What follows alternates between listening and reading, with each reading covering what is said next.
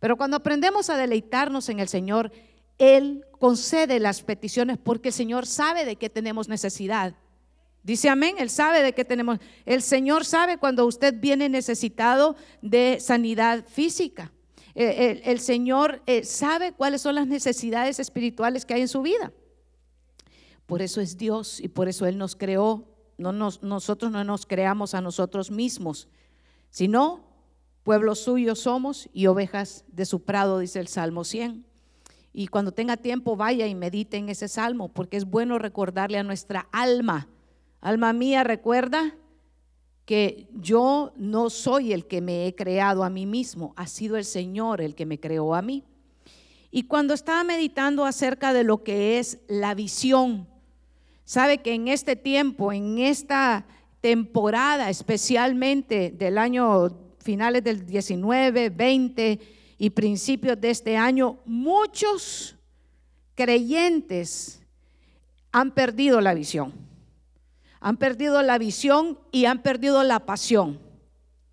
Y yo primero quiero darle en, este mensaje un poquito de la medicina un poquito amarga, pero después le aseguro que viene el remedio de parte del Señor, que es, el, es la unción del Señor que siempre trae dulzura y trae gozo para nuestra vida. El, el Señor me ministraba visiones que nacen de un corazón humillado delante de Él. Dios no concede caprichos.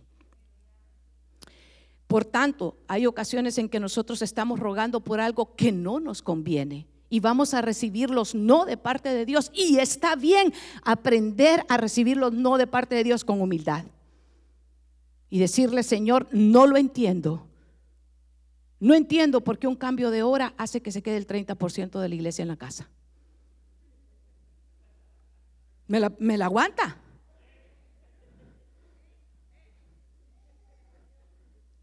Ya estamos entrando en la predicación. Yo, yo no lo entiendo. Es que, es que como que la hora no me sentó bien. ¿Es que yo sirvo por la hora o yo sirvo por lo que es, es Dios? Entonces, esas cosas yo no las entiendo. Pero yo no puedo venir y empezar a, buscar a Dios por cómo yo me sienta, sino por cómo es la realidad de que Dios es eterno y Él conoce mis necesidades y Él conoce mi corazón. En Lucas en el capítulo 4 y verso 18 el Señor dice así, el Espíritu del Señor está sobre mí porque me ha ungido para anunciar el Evangelio. Esta es, esta es la visión y la misión de Jesucristo a los pobres, me ha enviado para proclamar libertad a los cautivos y la recuperación de la vista, su raye de la vista a los ciegos, para poner en libertad a los oprimidos.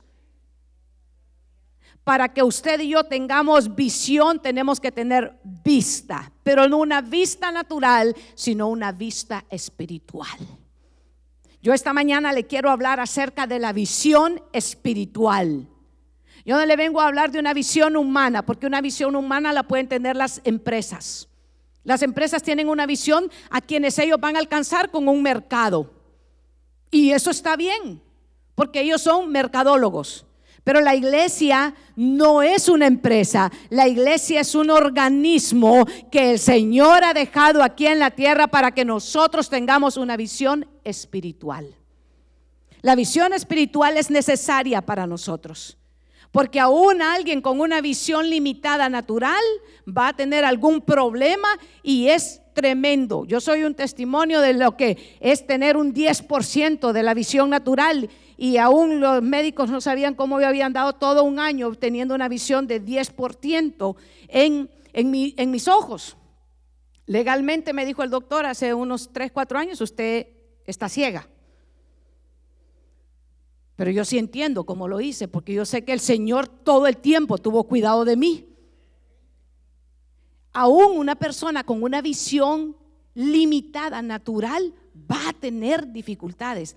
Cuanto más el creyente, cuanto más la iglesia, cuanto más un creyente nacido de nuevo que no tiene visión espiritual va a tropezar. Lámpara, dice el Señor, es a mis pies tu palabra y lumbrera a mi camino. ¿Cómo vamos a conocer el lugar, la visión? ¿Cómo vamos a reconocer que vamos en el lugar correcto si la palabra de Dios no es en el está en el centro de nuestra vida y de todo lo que nosotros hacemos? Si primero corremos detrás del consejo del amigo, detrás del consejo del pariente, detrás del consejo de los seres humanos que también son limitados como nosotros, si no tenemos el consejo de Dios primeramente en nuestra vida, le quiero decir, iglesia, usted va a tropezar porque nosotros tenemos que tener en el centro de nuestra vida la palabra de Dios y por ella tenemos que caminar. ¿Por qué se pierde la visión? ¿Por qué se pierden ahora mismo tantas congregaciones que han cambiado? La identidad de quien ellos sirven y ponen cualquier otra cosa en lugar de predicar a Cristo y a Cristo crucificado y a Cristo resucitado. ¿Por qué? Porque ponen a los hombres porque ponen cualquier otra cosa, cambian la identidad de lo que somos. Usted y yo no podemos darnos el lujo de cambiar la identidad de lo que ya Cristo ha hecho en nosotros. Usted y yo somos real sacerdocio. Usted y yo somos nación santa. Somos un pueblo adquirido por Dios. Es necesario que conozcamos nuestra identidad dentro de la iglesia y fuera de la iglesia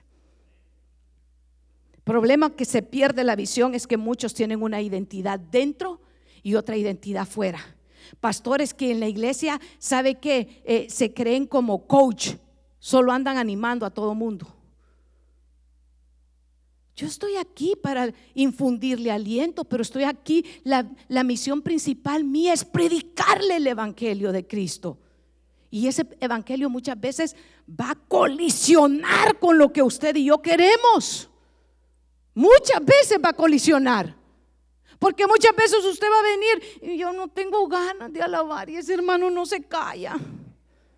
Ay, no, otra, otra, otra. Y hasta qué hora, dice, a qué hora va a parar de estar cantando. Si supiera cuántos problemas traigo yo, dejaría de estar cantando ahí. ¿Y usted cree que el que está cantando no tiene problemas? Sí los tiene. Porque él va a colisionar, va a colisionar la palabra. si el pastor supiera cómo yo me siento cuando él habla de la ofrenda, me dan ganas de salir corriendo. Pero el pastor sabe que el Señor dice en su palabra que cuando usted sirve y honra y glorifica al Señor con sus bienes, el Señor trae bendición sobre su vida y sobre todo lo que usted toca, porque está aprendiendo a dar, está aprendiendo a despojarse de días que usted trabajó y le está diciendo al Señor, reconozco que todo lo que yo tengo es tuyo y que tú me lo diste a mí primero y por cuanto tú me lo diste a mí primero, yo puedo venir y ofrendarte de lo que tú me has dado. Y cuando viene esa revelación y cuando entra ese principio en nuestro corazón, entonces empezamos nosotros, ¿sabe qué? A caminar en la visión de Dios, porque no vengo por lo que yo siento, sino por lo que Él ha dicho que es. ¿Por qué se pierde la visión? ¿Por qué se pierden ahora mismo? Muchos, porque dejaron su pasión y dejaron su primer amor, como dice el libro de Apocalipsis a las iglesias. Dejaste tu primer amor. Dejaron de estar apasionados de adorar al Señor. Y empezaron a hacer cualquier otra cosa. La capacidad, ¿qué es la visión? Para los que les gusta anotar. Es la capacidad de ver más allá de nuestras capacidades presentes. Es la capacidad de ver más allá de nuestras capacidades presentes. Es la capacidad para creer, para ver lo que todavía no existe. Por eso la fe es el combustible de la visión. Es pues la fe, la certeza de lo que se espera y la convicción de lo que todavía usted no ve. Una visión que no va enlazada con la fe, no es una visión de Dios. Puede ser el, lema de alguien. El lema de Coca-Cola, ¿cuál es? Hagámosle un comercial. Todavía es enjoy. Creo que todavía es disfrutar. Esos son lemas. Pero nosotros no caminamos por lemas, nosotros caminamos por rema. El rema y el consejo de Dios. Le voy a hablar de un hombre en el Antiguo Testamento que siguió la visión y uno en el Nuevo Testamento. Y voy a avanzar. Éxodo, capítulo 25, verso 40. ¿De quién le estoy hablando en Éxodo 25, 40? Diga de Moisés. Pastora, me estás hablando de Moisés. Moisés, que por 40 años, usted lo ha escuchado ya, el pastor nos lo ha enseñado, 40 años en el palacio, 40 años en el desierto, y 40 años pastoreando a Israel para entrar en la tierra prometida, donde tuvo que llevarles por un camino y él no pudo entrar. Pero Moisés, Moisés tuvo un encuentro con Dios en el cual él tuvo una visión.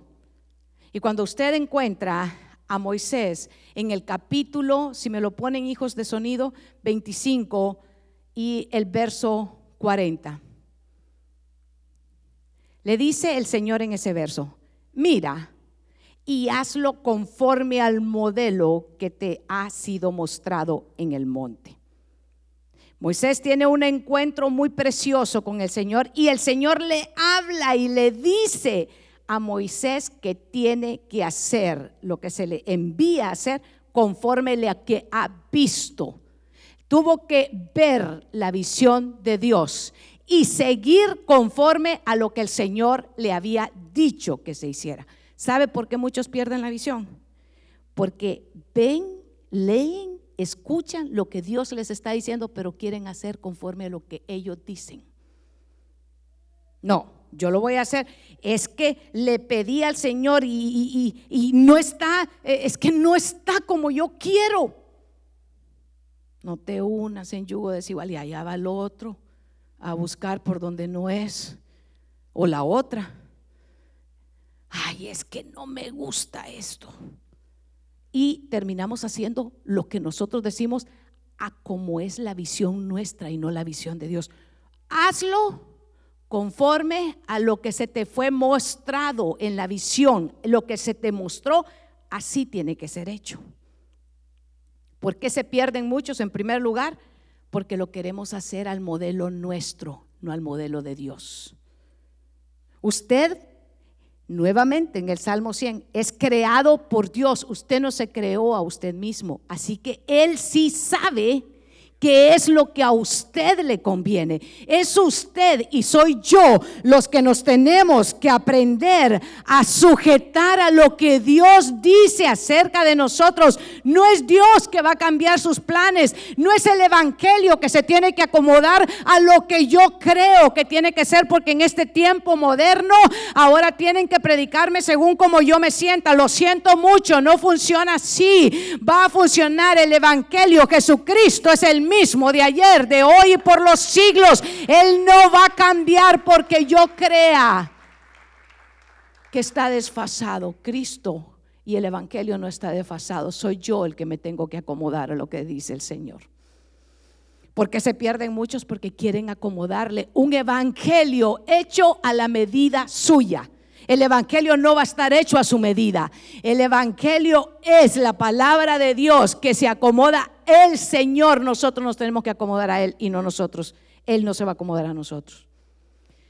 El asunto es, hermanos amados, que muchos le dicen a uno, es que a mí se me hace difícil cuando usted predica el Antiguo Testamento porque ahí habla que le volaron a la Malek y mire que y es que yo siento que hay demasiadas eh, cosas que yo no, no puedo comprender eh, y a mí me gusta eh, que me prediquen solo de amor.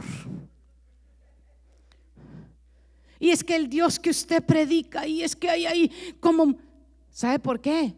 porque le ha usted creado un Dios en su propia mente. Y así no funciona. Y por eso es que no, es que se y, me dicen, es que es difícil. alabar así al Dios como ustedes lo enseñan. ¿Y sabe por qué es difícil? Porque el Dios que han creado en su mente no existe. Y por eso cuando colisionan, cuando vienen al mensaje y oyen lo que dice el Señor en su palabra. Moisés, Éxodo capítulo 3 y verso 3, apacentando Moisés las ovejas de Yetro su suegro, sacerdote de Madián. Llevó las ovejas a través del desierto y llegó hasta Oreb, monte de Dios, y se le apareció el ángel de Jehová en una llama de fuego en medio de una zarza. Y él miró y vio que la zarza ardía en fuego y la zarza no se consumía. Verso 3, entonces Moisés dijo, iré yo ahora y veré esta gran visión por causa, ¿por qué causa la zarza no se quema? Moisés tuvo un encuentro con Dios. Moisés quería ver aquella gran visión. Él quería saber qué es lo que estaba pasando. Y él sabe que fue movido en el monte, dice, y él subió a ver esa visión. Y cuando él vio esa visión, tuvo un encuentro. Dios habló directamente a su corazón y Moisés no volvió a ser el mismo. Yo le quiero decir esta mañana a usted, iglesia, y a los que nos siguen en las redes sociales también, cuando usted y yo solo tenemos religión, tenemos alguien que nos esté contando acerca de Dios, yo quiero decirle que el plan de Dios para nosotros es que no solo nos estén contando, sino que nosotros tengamos una relación con Dios y que sea Él nuestro Padre que empiece a transformar nuestra vida, tengamos un encuentro con Él para que haya una transformación en nuestro ser interior y tengamos una visión espiritual para que nosotros no perdamos la visión a causa de andar siguiendo gente que es ciega espiritualmente como eran los religiosos fariseos que solo se miraban y solo ponían su atención en lo externo, olvidando que a Dios nadie lo puede engañar, que Dios ve lo que está interno también antes de lo externo en nuestro corazón. Tiene que haber un encuentro con Dios y tenemos que ser transformados y Dios solamente tiene hijos, no tiene nietos. El Señor quiere tener una relación directamente con usted. El problema es que muchos han perdido la visión porque están dependiendo que otros los lleven y de repente los que los están llevando están más ciegos que ellos mismos. No. Renuncia a que le cuenten acerca de Dios. Es hermoso congregarnos. Hay cosas maravillosas y es un mandato de Dios. Y hablo a todos aquellos que han dejado de congregarse por miedo. El Señor no me ha dado espíritu de temor, sino de poder, de amor y de dominio propio. Es tiempo de sacudir la, la, cobija en la casa. Salga de donde ha estado y empiece a marchar, que Dios está con usted. Aún los incrédulos están saliendo de sus cuevas y todavía hay muchos cristianos que están escondidos debajo del escritorio.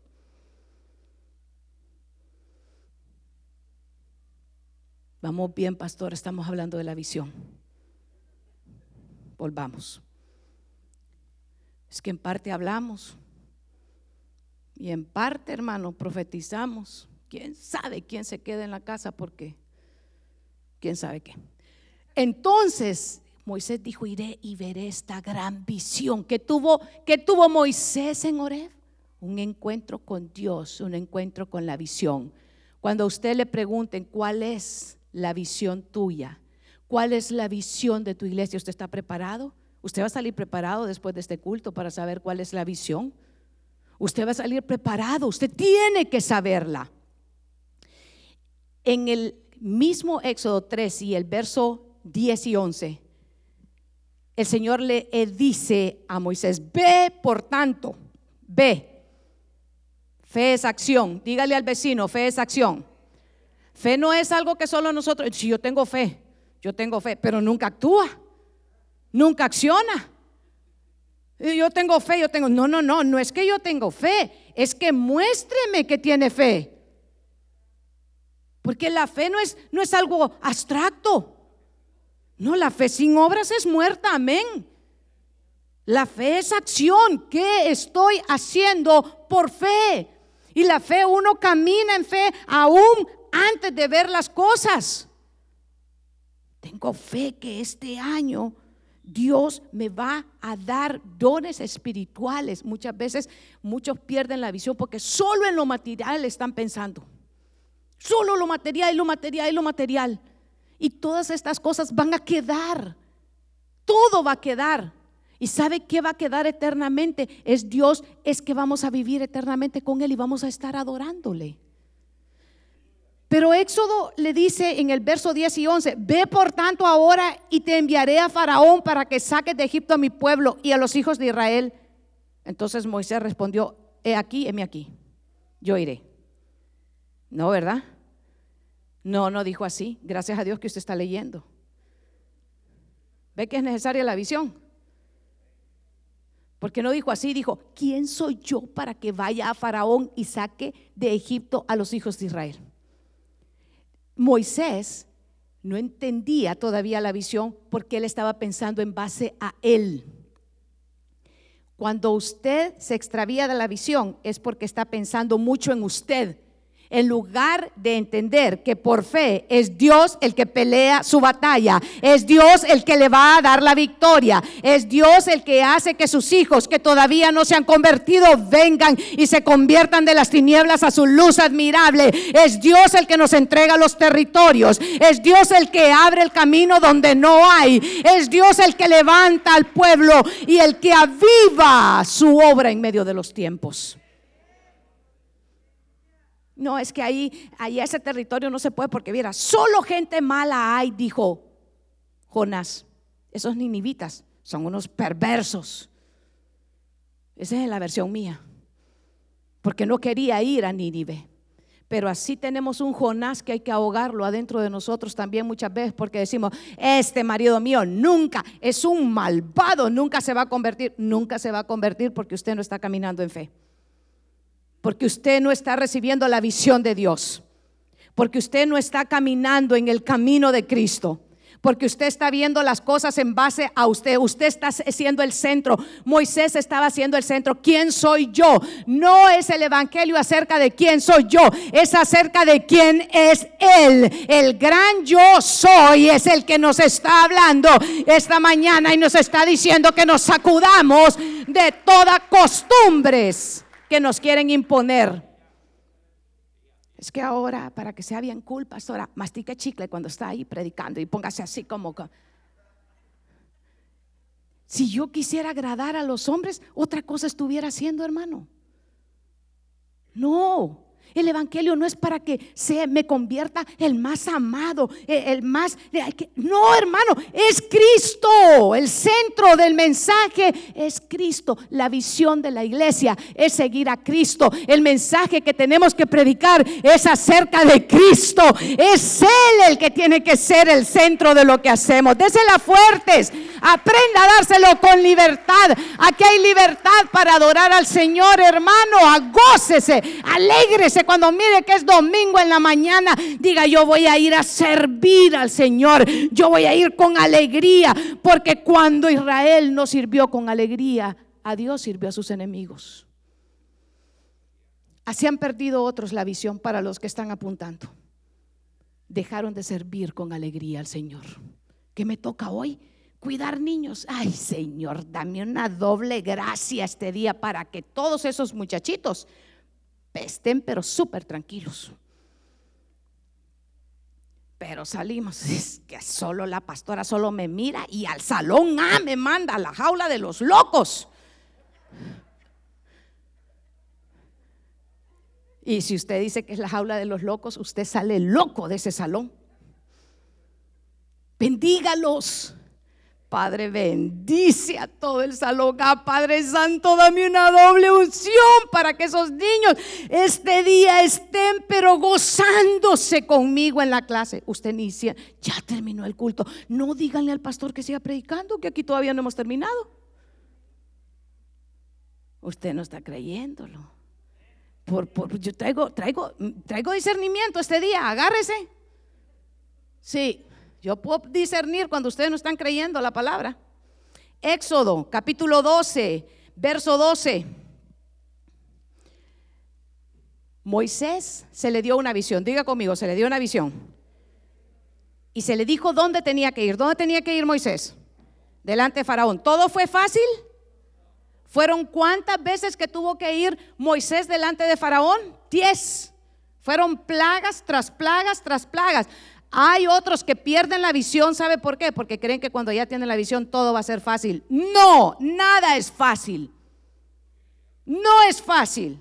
No se rinda. No se desanime. No salieron las cosas a la primera vez, ni a la segunda, ni a la tercera. Persista y siga insistiendo y siga doblando rodillas y siga llegando constantemente del Señor y averigüe cuándo son los tiempos de oración y diga, aquí voy otra vez a pedirle al Señor porque no ha salido, no ha caído, este milagro todavía no ha llegado, pero sé que si voy constantemente al Señor, Dios lo hará una vez más por amor de su nombre. Moisés tenía una visión. Moisés se le dijo lo que tenía que hacer, pero las cosas no fueron, digan, no fueron fáciles. El 2020 no ha sido fácil. Y nadie ha dicho que el 2021 va a ser como de color de rosa, veo la vida hermosa. No, no es así. No es así. Ay, es que viera, yo creí que todo iba. No, pues deje de estar creyendo esas cosas que le ponen las novelas baratas del mundo. A veces nosotros estamos tan llenos de lo que dicen los programas del mundo que por eso perdemos la visión. No nos, no nos perdemos lo que está saliendo ahí en todas las redes sociales. Pero estamos difíciles para que entendamos el consejo de Dios. Y los jóvenes en la universidad, y los niños en las escuelas, y nosotros en los trabajos seculares, eh, como profesionales donde estemos, tenemos que entender que nosotros tenemos que caminar por la visión espiritual y no por la natural. Aunque el mundo nos diga que estamos locos. Y, ay, es que mire, ¿sabe lo que me dijeron? Y hasta bien dramático nos ponemos. Y sabe que dicen que no hablo inglés suficiente. Y esfuércese, aprenda un poco más. Ponga las noticias en inglés. Métase a un curso. Ay, es que a mí no me gusta eso de estudiar. Ah, ¿verdad? No fueron las cosas fáciles.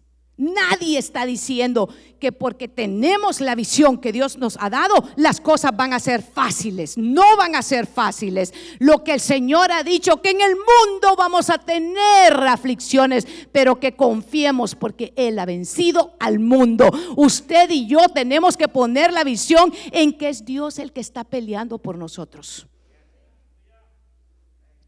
El problema es que se pierde la visión porque queremos que las cosas sean fáciles. Es que yo quiero predicar, pero que nadie me critique. Entonces dedíquese a otra cosa. Para predicar hay que estar seguro que Dios te llamó a hacerlo. Para ser creyente tienes que estar seguro que es el Señor el que te ha salvado. No te salvó hombre, no te salvó mujer, no te salvó nadie. Te salvó la sangre de Jesucristo. Eso es lo que te ha salvado. Si el mundo no lo cree, que el mundo no lo crea. Pero usted tiene que vivir por lo que la palabra de Dios dice y no por lo que el mundo dice. Los cristianos lo que necesitamos es formar carácter. Dejar de estar esperando que nos estén tratando como niños mimados. Somos el ejército de Dios. Tenemos que formar carácter en nuestra vida y empezar a levantarnos aunque las cosas sean difíciles. ¿Quién ha dicho que las cosas, solo lo fácil nos gusta? Lo fácil, lo que llega fácil también fácil se va. Esforcémonos, aprendamos. Cada mensaje de la palabra tiene que quedar escrito en mi corazón y tiene que ir formando mi carácter en mi vida para estar preparado para presentar las batallas. Jóvenes que necesitan ser formados por lo que la palabra dice, no por lo que el mundo está diciendo. No se dejen ministrar por las basuras que están saliendo en las redes sociales. Déjese ministrar por la palabra de Dios que permanece para siempre. Tenemos que entender que Moisés, porque tenía la visión, las cosas no fueron fáciles. ¿Usted cree que fue fácil cada vez que él llegaba y le decía a Faraón, deja ir a mi pueblo y que Faraón se reía de él? Le decía, no. Venía otra plaga. Y usted cree que él se sentía súper bien, ¿verdad? Y llegar donde Faraón y aquí vengo otra vez. No, era difícil. Él tenía que afirmarse y reconocer que era Dios el que lo estaba mandando. Cuando usted viene al tiempo del culto, cuando usted persevera en el camino del Señor, usted tiene que estar seguro que Dios es el que lo tiene donde lo tiene. No temeré porque el Señor está conmigo. No he visto todavía el fin de toda esta circunstancia, pero Dios está conmigo. Hay muchos que han perdido la visión porque están más pendientes de las finanzas, de lo que dice el hombre y no de lo que dice Dios. ¿Cómo vamos a pagar? Están pensando dos más dos son cuatro. Sí, esas son las, las matemáticas naturales, pero las matemáticas de Dios dicen más bienaventurado es dar que recibir. El Señor dice que cuando Él nos da pan y semilla al que siembra y que Él es el que hace multiplicar todo lo que llega a nuestras manos. Y si usted lo creyera, estaría dándole un grito de aleluya al Señor y estaría diciendo, sí Señor, yo te creo, yo te creo, yo sé que tú lo vas a hacer. Cuando nos movimos a este lugar no sabíamos cómo iba. Ni, le pregunté mil veces a los que vendían cuántos eran los biles. No los biles de malvados. Bueno, también los biles son malvados. Pero no de eso. Le di cuánto era lo que se pagaba aquí mensual. Nunca nos di. Era el gran misterio, hermano. Era un misterio. Llegaron, hicieron el closing porque esto pertenece a la Foursquare y nadie nos dijo cuánto eran los famosos cuentas de cada mes. El segundo mes dije, wow, si éramos unos poquitos. Bueno, cuando hay cambio de hora, ay Señor. hablemos, hablemos fe. Sigan la visión, pastora. Y, y hermano, y yo dije, uy, esto de plano que con la mente natural no va a salir. Pero usted sabe que su pastor se mueve en el don de la fe. Y él me decía, va a salir, porque si Dios abrió el camino, Dios se va a encargar de suplir todo lo que nos haga falta conforme a sus riquezas en gloria. Y se cumplía, hermano, cuando faltaba tanto de dinero, venía alguien, Dios los movía. A veces solo vinieron una sola vez y Dios los movía y decía, pastor, no me dejó dormir el Señor aquí, tenga, tenga, tenga. Y yo decía, gloria al Señor, porque no andamos por vista, andamos por fe. Sabemos que Dios es el que nos suple, sabemos que Dios es el que multiplica, pero nosotros tenemos que creer en lo que el Señor dice y no solamente muchos administradores fracasan Administradores que fracasan porque todo el tiempo están poniendo su mentalidad solo en lo que dice su naturaleza humana y no en lo que dice el Señor. En Éxodo en el capítulo 12, verso 12 dice, porque esta noche pasaré por la tierra de Egipto y heriré, esta es la última plaga. Después de ir constantemente, le dice, todo primogénito en la tierra de Egipto, tanto hombre como animal, ejecutaré juicios contra todos los dioses de Egipto. Cada plaga, hermano, es un mensaje, es, es un trato de Dios contra todos los falsos dioses. Dios va a tratar con nuestra vida con todo lo que nosotros tenemos de idolatría. Dios lo va a tratar en nuestro corazón. Y la idolatría primera muchas veces somos buenos para criticar a los que tienen unos grandes ídolos de madera, de bronce y hasta lo cantamos. Y gloria a Dios. Pero muchas veces la idolatría que nosotros tenemos somos nosotros mismos. Mi tiempo. ¿Desde cuándo mi tiempo? Mis hijos, si son herencia de Jehová. Mi casa, si el Señor te la ha dado. Ay, mi marido. Hay unos que hacen el marido, la idolatría del marido. Y otros la mujer. Ay, Señor todas las cosas que nosotros tenemos es porque el Señor nos la ha dado a nosotros primero. Ni nosotros mismos nos pertenecemos a nosotros. Dice que nosotros somos el templo de Dios. Va a la décima, dijo Moisés, la décima. Él no dijo la décima es la vencida, eso es lo que usted está pensando ahorita. No. Y el Señor le dice, hoy voy a ejecutar. Y lo hizo el Señor. ¿Había diferencia entre la casa de los egipcios y la casa del pueblo de Israel? Sí, porque en la casa de los egipcios había muerte, pero en la casa del pueblo de Israel había vida, porque el Señor los había guardado. Eso es lo que usted tiene que estar guardando en su corazón. En mi casa va a haber vida y la vida que hay es de Cristo. Esta iglesia va a ser levantada y va a ser multiplicada porque la vida de Cristo tiene que estar aquí con nosotros.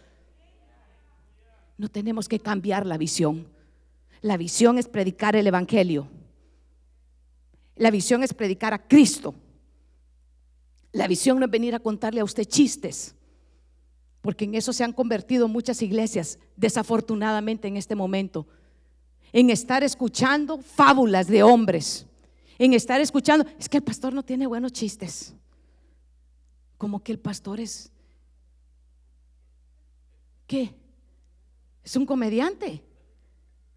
Para eso están los programas ahí seculares. El pastor tiene que predicarle la palabra de Dios, aunque a veces colisione con mi vida. Y cada plaga tenía un sentido, humillar los dioses ajenos. Pero yo le quiero hablar de otro hombre que tuvo visión en el Nuevo Testamento y no es otro sino de Pablo. Pablo, que al inicio se le conocía como Saulo. Y, ese Saulo que al principio, ¿sabe qué? Andaba detrás de los, de los creyentes, persiguiéndolos, porque dice Hechos 8.3, búsquelo conmigo, Hechos 8.3. Y Saulo asolaba a la iglesia y entraba en las casas, por casa arrastraba a hombres y a mujeres y los entregaba en la cárcel. Y hasta también estuvo de acuerdo cuando apedrearon a Esteban. Eh, eh, hermano, él tenía una visión natural, pero la visión que tenía Pablo era de un religioso. Así se pierde la visión también cuando están acostumbrando a la iglesia que se vuelva religiosa. La iglesia necesita tener el ADN de Cristo y buscar el mensaje de Cristo que está renovándolos y haciéndolo madurar espiritualmente cada vez que usted se congrega. No viene por costumbre. Usted tiene que venir con el sincero deseo en su corazón de que hoy voy a ir a recibir algo profético de parte de Dios para mi vida, para levantarme, para pelear la batalla que tengo por delante. El Señor me va a levantar de esta silla, el Señor me va a poner a servirle, el Señor me va a poner a adorarle, el Señor va a hacer algo diferente en mi casa. El Señor trae vida porque mi casa es la casa donde habita y mora el Espíritu Santo por cuanto Él está. Entonces hay algo, hay poder en su nombre, pero a veces estamos solo Hoy es domingo. Agarro la Biblia. Ya me voy para el culto. Ojalá que no canten mucho. Y peor que predique la pastora. Prolonga tanto el culto. Y después uno tiene hambre. Y uno se quiere ir. Y, hermano, con esa mentalidad, ¿cómo va a recibir usted algo nuevo? Estar viendo solo con qué zapatos vino el fulano. Estar viendo qué peinado se hizo.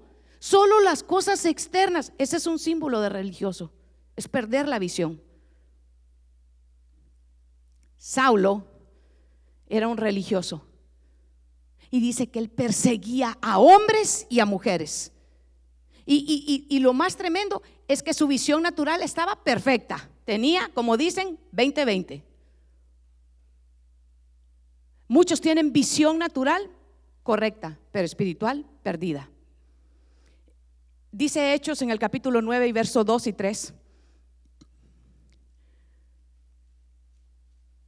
Y le pidió cartas para que en las sinagogas de, Damasco, a fin de que se hallase algunos hombres o mujeres de este camino, que así se le conocía a los cristianos, los trajese presos a Jerusalén. ¿Qué buscaba, qué buscaba Pablo?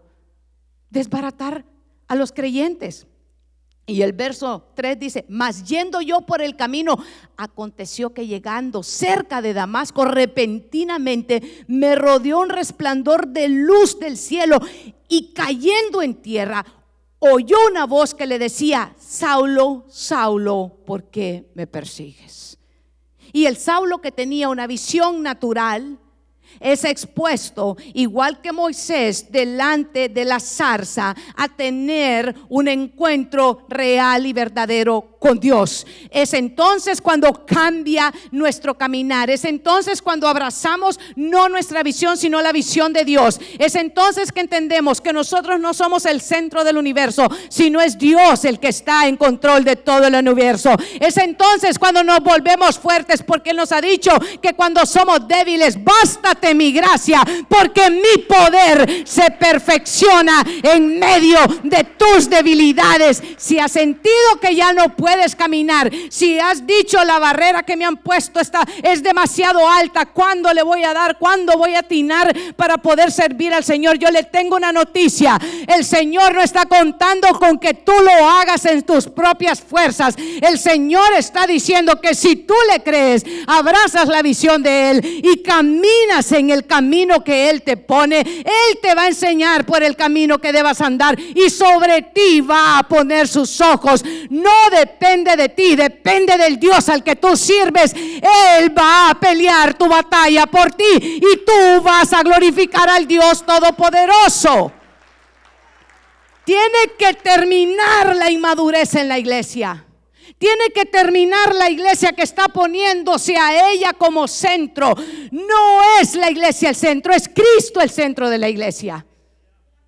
Tenemos que terminar de ser niños eternamente. El niño tiene que crecer y tiene que madurar y el padre se goza cuando ve que su hijo está tomando decisiones que van siendo en beneficio de su madurez y de su crecimiento espiritual. No podemos estar celebrando niñerías. No podemos estar solamente, a ver, ¿qué le gusta?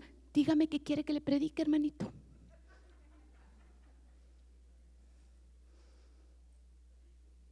Por favor, hermanos. No me vaya a venir a decir, pastores, que quiero que. No. ¿Quiere que le cuente algo? Nunca ni el pastor me, predica, me pregunta a mí qué vas a predicar, ni yo le ando preguntando al pastor qué vas a predicar. Es lo que Cristo quiere que se alimente la iglesia. No es mi gusto, es el sello de Dios, es el Espíritu Santo de Dios el que dice que tenemos nosotros que comer. No somos nosotros. Porque muchas veces somos tan gustositos, hermano. Y si no, pregúntale a los hermanos de talento. Y gloria a Dios, ¿verdad? Pero, pero tenemos que aprender que aún ese ministerio es espiritual. Nosotros no estamos dependiendo que venga la iglesia de, Júpiter a, renovar lo que nos corresponde hacer a nosotros mismos. Y gloria a Dios que nos corresponde a nosotros, porque si estuviéramos dependiendo que otros lo hagan, le aseguro que estaríamos en la ruina. Y tengo mucho que contarle de eso, pero no se lo voy a contar.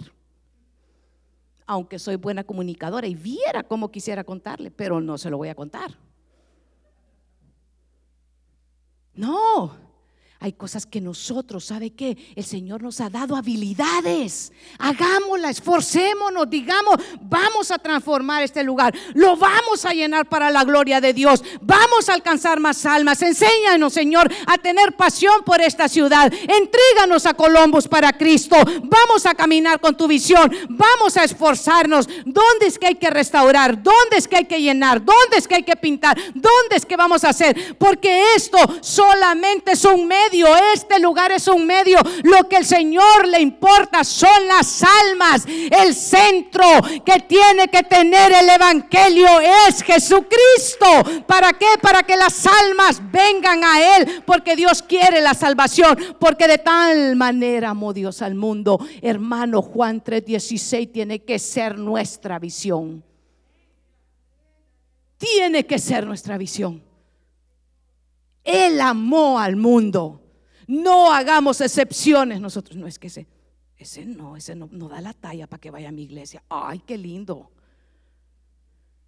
El Señor amó al mundo. Es el Señor el que cambia al mundo. No somos nosotros. Hechos en el capítulo 9 y el verso 5 dice, y él dijo, ¿quién eres, Señor? Un religioso que no conocía a Dios. ¿Quién eres? Y él le dijo, yo soy, diga conmigo, yo soy Jesús. Diga, yo soy Jesús. Yo soy el testimonio de Jesús en esta ciudad. Yo soy el testimonio de Jesús en mi casa. Yo soy el testimonio de Jesús en mi trabajo. Yo soy el testimonio de Jesús a mis hijos. Yo soy el testimonio de Jesús. Jesús está en tu vida y tú eres el que da ese testimonio allá afuera y aquí adentro.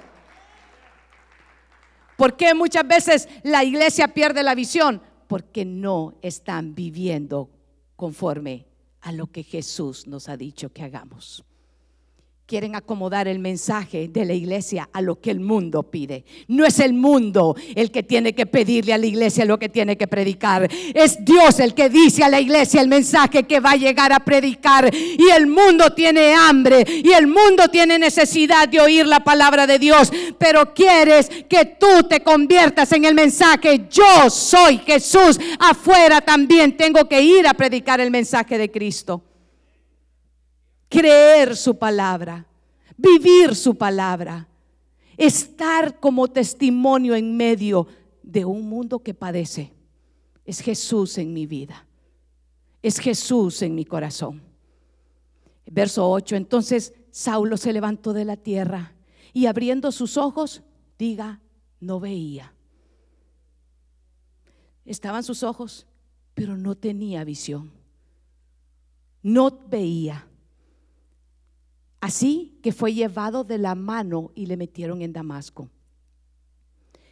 Es el tiempo en el que Dios, esos tres días que él, Pablo, estuvo ciego, Dios estaba tratando no con sus ojos naturales, sino con sus ojos espirituales. Y mandó a un discípulo que solo lo mencionan una vez, Ananías, para que fuera y para que orara por él. Y ahí quiero hablarle a aquellos que dicen, ¿quién ese jovencito me va a enseñar a mí? ¿Cómo? Si yo tengo, yo soy, yo soy teólogo. ¿Cómo me va a andar enseñando? ¿Que quién va a predicar hoy? ¿Qué? Eso es un sacrilegio. No puede ser. Hermano, esos son pensamientos de religioso. Usted va a recibir porque es la palabra de Dios la que va a ser expuesta. Dios va a utilizar cualquier canal que a Él le plazca. Y el Señor cuando tiene destinado bendecirte, te va a bendecir, te va a levantar, te va a restaurar, te va a sanar, te va a liberar. Y en el momento que Él quiera, te va a dar la sanidad física. Hoy mismo, el Señor, ahí donde tienes tu dolor, pon tu mano y dile Señor, yo creo en tu palabra y creo, Señor, que tú estás en medio de nosotros, así como lo dijeron en los cantos en esta reunión. Cristo está donde dos o tres, allí el Señor ha prometido estar ahora mismo. Cristo Jesús está en este lugar. Él está ministrando su palabra, Él está ministrando su sanidad. No pongas tu mente natural y tus ojos naturales en quién es el maestro de discipulado. Esta es una criatura. No, es Cristo Jesús. Dijo Ananías, pero ese es el perseguidor, Señor. Instrumento mío es este, le dijo. Él va a saber lo duro que es dar cosas al hijo.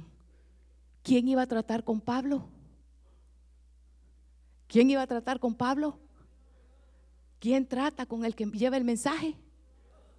Por eso tiene uno que cuidar el mensaje que tiene que traer, porque hay de aquellos que andan ciegos perdiendo la iglesia, llevándolo detrás de una visión humanista en lugar de poner a Cristo como centro de la iglesia. El resultado son iglesias cerradas, bautistorios que no están llegando a, a, cumplir la misión de estar bautizando a las almas. El bautismo es el mandato de Dios. La Santa Cena, se los traigo de noticia a todo el que lo quiera oír, es mandato de Dios, no es un invento de los pastores y el que no lo está haciendo con Dios va a tener que dar cuentas. Es que eso es como que bien desfasado.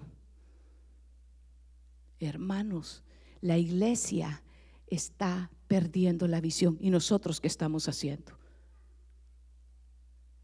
Somos nosotros Levantémonos y esforcémonos. Pablo dijo, ¿qué quieres que yo haga, Señor? Hechos 9:15, ya termino. El Señor le dijo, ve, porque instrumento escogido me es este para llevar mi nombre en presencia de los gentiles. ¿Cuál es la misión? ¿Llevarse eh, el, el nombre de quién? ¿Cuál es la misión de la iglesia? ¿Llevar el nombre de quién? El mensaje de Cristo es a Cristo que debemos de predicar, es de Cristo que debemos de cantar, es a Cristo el que le vamos a danzar, es a Cristo que le vamos a servir. Usted no sirve a los pastores, usted sirve a Cristo, usted honra a Cristo, usted ofrenda por Cristo, usted diezma para Cristo, usted hace lo que hace porque está honrando y sirviendo a Cristo. Se pierde la visión cuando usted está poniendo su mirada en los hombres. Segunda de Timoteo 2.9. Acuérdate de Jesucristo. Iglesia, segunda de Timoteo 2.9. Acuérdate de Jesucristo, resucitado de entre los muertos, descendiente de David, conforme a mi evangelio, por el cual sufro penalidades hasta el encarcelamiento como malhechor, pero la palabra de Dios no está presa, por tanto todo lo soporto por amor a los escogidos, para que también ellos obtengan salvación que está en Cristo Jesús, en Él y a Él sea la gloria por todos los siglos de los siglos. Y la iglesia dice amén, amén y amén. El mensaje es Cristo. Y el mensaje es Cristo y Cristo resucitado. El mensaje no va a cambiar. El mensaje es Jesucristo, es Cristo el que le da vida, es Cristo el que le salva. No son los hombres, no son las técnicas de mercadeo, no son los edificios, no son las luces, no son los instrumentos. Es Cristo el que salva, es Cristo el camino, es Él la verdad, es Él la vida, Él es el camino al cielo, Él es el Hijo de Dios, Él, Él, Él y Él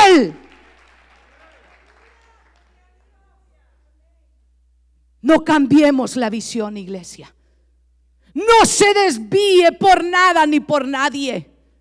No lo confundan las muchas voces ni los muchos que están ahora agarrando bríos, creyendo que son ellos el centro del mensaje. El centro del mensaje sigue siendo Cristo. Él es el que sigue siendo la razón de lo que hacemos y por lo que hacemos y para quién lo hacemos. Es Cristo. Si hay escuela dominical es porque Cristo va a ser enseñado. Si hay discipulados, el mensaje es Cristo resucitado. Si hay alabanza, es porque vamos a exaltar el nombre de Cristo. Basta ya de tantos mensajes melancólicos, niñerías, fábulas, que lo único que hacen es desviar el mensaje que tenemos que cumplir. Jóvenes, el Señor ha dicho, porque ustedes han vencido al maligno. Dejen de estar dejándose ministrar por lo que en la escuela le dicen de la evolución. Es, somos resultado de la creación de Dios. Nosotros hemos sido creados por Dios para buenas obras. Dele un aplauso a Él.